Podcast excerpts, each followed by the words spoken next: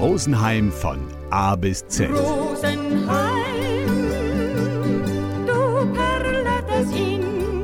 Stadt und Land für Dablimne und Zurgroste. Wie Herz. A Rosenheim hat ein Herz. Wer sich als Fremder über die herzlosen Einfallstraßen der Stadt nähert oder als Visitenkarte der Stadt erst einmal das neue austauschbare herzlose Bahnhofsviertel präsentiert kriegt, mag das vielleicht nicht glauben. Und auch beim Spaziergang entlang der Münchner Straße mit seinen ganzen gleichen Filialisten und mal auffälligeren und mal weniger auffallenden Leerständen stellt man sich gerne mal die Frage, kommt da eigentlich noch was? Also irgendwas Schönes?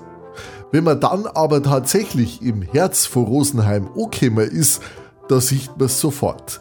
Wer bei schöner Wieder das Treiben auf dem Max-Josefs-Platz sieht, vielleicht gerade auch noch Nikolauskirche zur Leid, weiß gleich, hier ist das Herz von Rosenheim und dem echten Rosenheimer geht dabei auch wirklich das Herz auf. Das mag vielleicht nicht jeder verstehen, aber das ist es so. Wobei wir damit beim Herz des Rosenheimers wären. Wo das liegt, da gingen die Meinungen auch auseinander. Böse Zungen behaupten ja, der Rosenheimer hat sein Herz im Geldbeutel. Andere sagen, es schlagt irgendwo unter der Haum von seinem SUV. Ganz sicher nicht tragt er sein Herz auf der Zunge.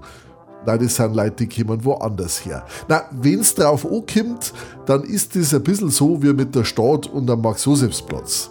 Wenn's drauf ankommt, dann hat der Rosenheimer sein Herz am rechten Fleck.